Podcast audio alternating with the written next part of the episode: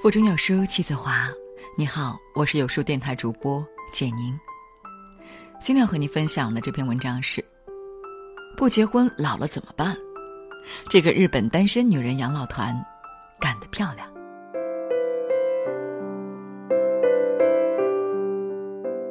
日本国民台 NHK 推出了一个短纪录片，《七位一起生活的单身女人》。七位女性，年龄从七十一岁到八十三岁，六个终身未婚，一个离异单身。十年前，他们购买了同一幢公寓的七个单间，组成养老姐妹团，个个 seven。姐妹团的发起人是今年七十八岁的村田幸子。幸子年轻时因为醉心于工作，不满日本女性结婚后必须辞职回归家庭的传统风气，终生未婚。退休以后，幸子把职场中训练出的强大组织能力和思考能力运用到为自己安排养老问题上。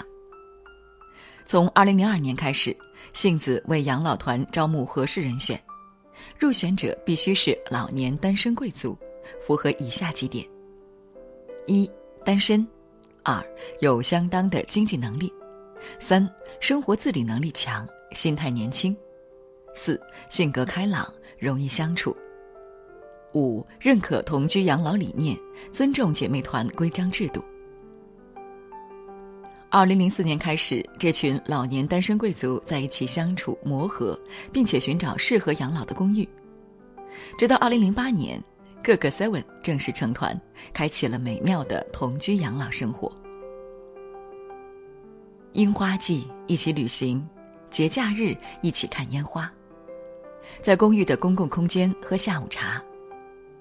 不在家的时候，姐妹上门帮忙浇花。每个房间装有 SOS 呼叫系统。二零一八年初，七十一岁的川明纪美忽发心悸头疼，通过 SOS 系统叫来邻居帮忙。与他人发生关联，避免孤独死，是姐妹团成团的初衷。日本保险协会的孤独死的现状报告显示。东京二十三区内的六十五岁以上老人孤独死人数，从二零零二年的一千三百六十四人增长到二零一四年的两千八百八十五人，而发现遗体所需要的平均时间，男性为二十三天，女性为七天。七十九岁的安田和子坦言，自己加入同居养老是不希望剩下白骨才被人发现。特别感动的是。在纪录片中，老人们频繁提到一个词：尊严。这群从年轻时就习惯了独立自强的女性，一起打造自立与共同生活的住处，期待完美的度过人生的秋天，不给任何人增加负担。年轻时，她们都是独当一面的女性。村田幸子是 NHK 电视台的播音员。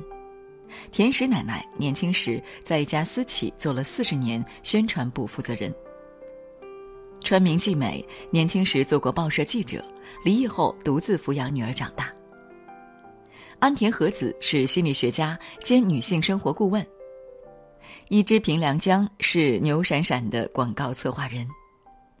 世川里子年轻时任职老人康复专家，做到了理事长，相当于股东代表的职位。即使平均年龄已经到了七十八岁，有人仍然坚持每天工作。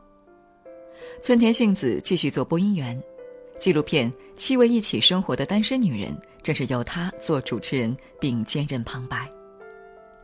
安田和子也每天去诊所上班，心理咨询师就是一个越老越值钱的工作。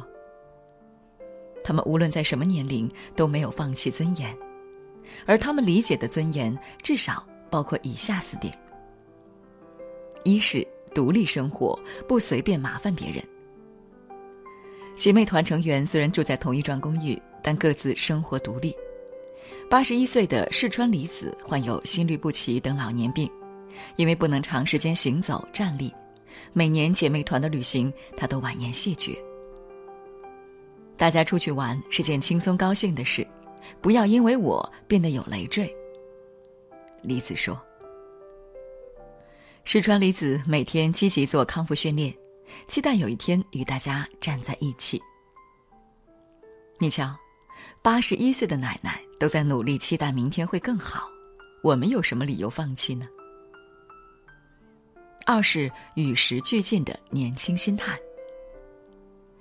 看八十岁老奶奶们戴的珠宝首饰，二十岁的你会不会觉得自己活得太糙了？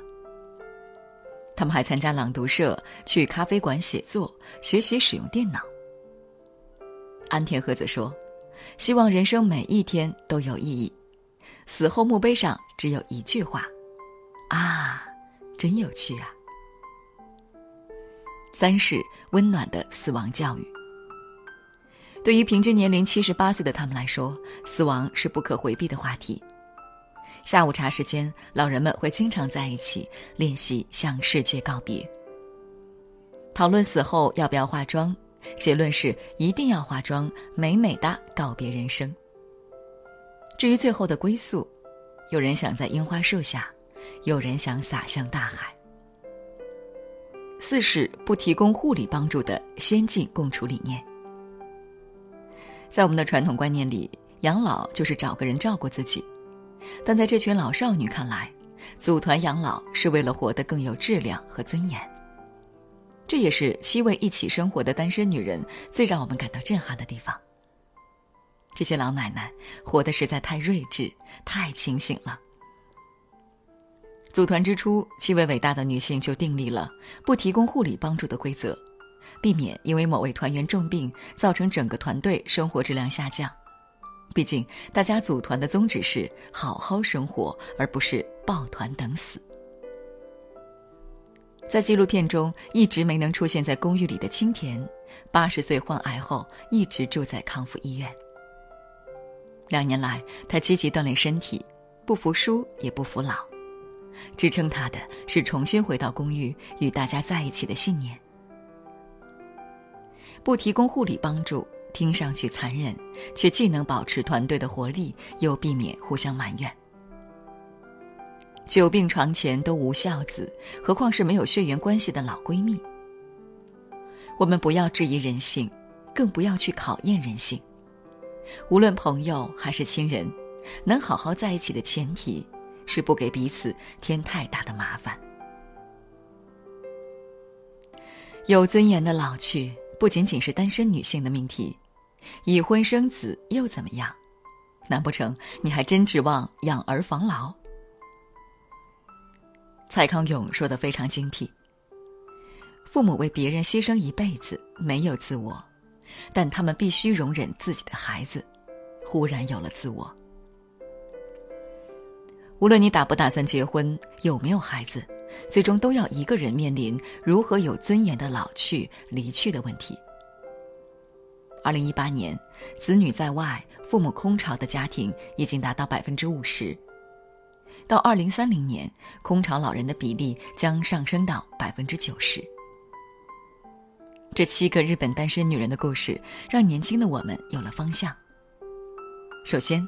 给了我们不惧父母逼婚的底气。当父母春节逼婚逼生，理由是怕你老无所依，你可以跟他们讲讲这个温暖而真实的故事，告诉他们，当我们老了，养老的方法可能既不是靠老伴，也不是靠子女，而是依托于社会关系与社会福利，度过有尊严的老年。其次，让我们更加明确努力的意义。经常有人对女孩说：“你那么努力成为更好的自己，是为了遇到更好的男人。”现实却告诉我们，越努力越优秀，同时越努力越孤单。看了这七个老年单身贵族的故事，我们终于可以松口气，对自己说：“我这么努力，不是为了嫁得更好，而是为了活得更好。”每个人年轻时的努力。既是为了看世界，也是为了老来不拮据。没病可以组团养老，有病能进最好的医养机构。想想这七个老奶奶活成了我们理想的样子，是猪年到来之前最开心的一件事。